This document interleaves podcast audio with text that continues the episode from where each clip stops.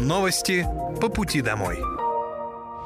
Здравствуйте, это новости по пути домой и с вами я, Мира Фирсова. Пока вы добираетесь до дома за рулем своего автомобиля, на пассажирском сиденье или в общественном транспорте, я расскажу вам о том, что произошло сегодня в Подмосковье, в России и в мире. Вооруженные силы Российской Федерации продолжают проведение специальной военной операции. Начальник Генштаба Вооруженных сил России Валерий Герасимов на брифинге 21 декабря подвел итоги деятельности Минобороны в 2023 году. Главной достигнутой задачей 2023 года Герасимов назвал отражение контрнаступления Вооруженных сил Украины. Наступление украинской армии провалилось даже с учетом помощи со стороны Запада и проводимой руководством страны тотальной мобилизации украинских граждан, отметил начальник Генштаба. Согласно плану, ВСУ собирались к исходу 15-х суток наступления блокировать Мелитополь, а затем выйти к побережью Азовского моря, Мариуполю и границе с Крымом, чтобы перерезать сухопутный коридор на полуостров. Для этого была сосредоточена группировка из 50 батальонов, которая потом возросла до 80. Более 230 танков и более тысячи боевых бронированных машин. Система инженерных заграждений, оборонительных рубежей и позиций сорвала планы ВСУ, указал Герасимов. По данным генерала, с начала июня потери ВСУ на всех направлениях составили около 160 тысяч человек. Более 3 тысяч боевых машин, в том числе 766 танков, а также 121 один самолет и 23 вертолета. Состоялась торжественная церемония открытия движения по автомобильной дороге М12 «Восток» от Москвы до Казани. Движение по видеосвязи открыл президент России Владимир Путин. Федеральная трасса М12 «Восток», которая является частью транспортного маршрута «Россия», строится рекордными темпами. Запуск движения на этом участке произошел на 7 месяцев раньше запланированного срока. Теперь время в пути между Москвой и Казанью займет не 12, а 6,5 часов. Трасса М-12 «Восток» протяженностью 810 километров проходит через пять регионов – Московскую, Владимирскую, Нижегородскую области, а также республики Чувашия и Татарстан. Дорога имеет по 2-3 полосы для движения в каждом направлении. Встречные транспортные потоки разделены бетонными и металлическими барьерами. На всем протяжении магистрали установлены мачты освещения. Кроме того, для предотвращения выхода на проезжую часть диких животных с двух сторон дорожного полотна установлен высокий забор из сетки. Через каждые 50-60 километров на трассе расположены заправки, в том числе многофункциональные комплексы с кафе, зонами отдыха, детскими площадками, душевыми кабинами и даже прачечными. От Казани автодорогу будут продолжать дальше на восток до Екатеринбурга, Челябинска и Тюмени.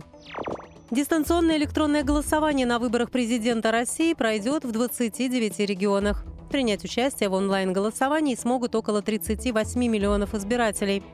Дистанционное голосование проведут наряду с традиционным. В частности, ДЭК на выборах главы государства, которые пройдут с 15 по 17 марта 2024 года, будет применяться в Москве и Подмосковье, Архангельской, Белгородской, Владимирской, Воронежской, Калининградской, Калужской, Курской, Липецкой, Мурманской и Нижегородской областях. Кроме того, проголосовать онлайн можно будет в Новгородской, Новосибирской, Оренбургской, Псковской, Ростовской, Свердловской, Томской, Тульской, Челябинской и Ярославской областях. Также нововведение будет будет применяться в Карелии, Чувашии, Республике Крым и городе Севастополе, Алтайском, Камчатском и Пермском краях и в Ненецком автономном округе. Голосование пройдет на двух платформах – федеральной и московской. В первом случае понадобится подача заявления на участке в ДЭК. Это можно сделать через личный кабинет на портале госуслуги с 29 января по 11 марта 2024 года. В столице заявление подавать не нужно. Жители смогут выбрать формат волеизъявления уже в дни выборов, поскольку в Москве используются электронные списки избирателей. А жители других регионов тоже смогут проголосовать в столице электронно через мобильные терминалы, если предварительно запишутся через систему «Мобильный избиратель». Этой зимой в Московской области пройдет более 10 тысяч культурно-массовых мероприятий. Об этом рассказал губернатор региона Андрей Воробьев. Он также отметил, что в рамках проекта «Зима в Подмосковье» в городских округах оформлено в единой стилистике более 1200 объектов. Это кафе, ярмарочные павильоны на центральных площадях и в скверах, елочные базары, горнолыжные клубы, лыжни и катки. До Нового года рукой подать, впереди январские каникулы, важно позаботиться об активностях на открытом воздухе, праздничных мероприятиях для детей. Здесь каждая территория в рамках проекта «Зима в Подмосковье» готовит свою программу. Уже полным ходом идут новогодние елки, утренники и представления для наших ребят. Важно особое внимание в этом году уделить семьям участников СВО, сказал Андрей Воробьев. Ежегодно в зимнее время Подмосковье посещает много туристов. В этом году ожидается около 5 миллионов человек. В настоящее время загородные отели, базы отдыха забронированы почти на 100%. Во всех территориях работают катки, проходят ярмарки, праздничные мероприятия в парках, лесопарках, площадях. Некоторые ЖК организуют праздники во дворах. На территории всех 57 городских округов Московской области установили и зажгли почти 600 новогодних елок. Открыты для посещения все 18 горнолыжных курортов Подмосковья. За зиму планируется провести 39 ледовых спектаклей с участием именитых фигуристов. Более 600 мероприятий пройдут в подмосковных парках.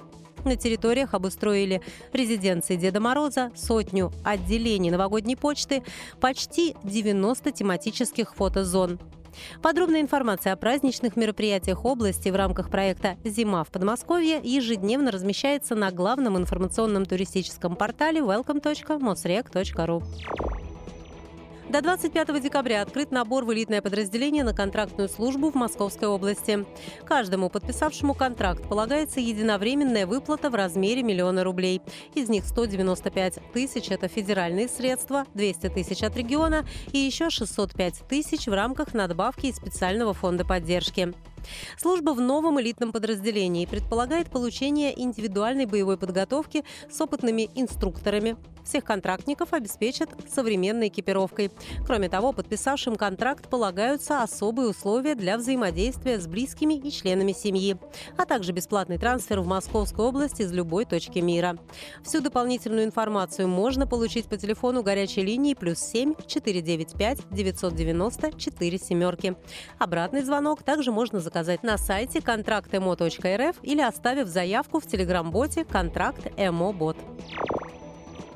Это были новости по пути домой, и с вами была я, Мира Фирсова. Желаю вам хорошей дороги и до встречи.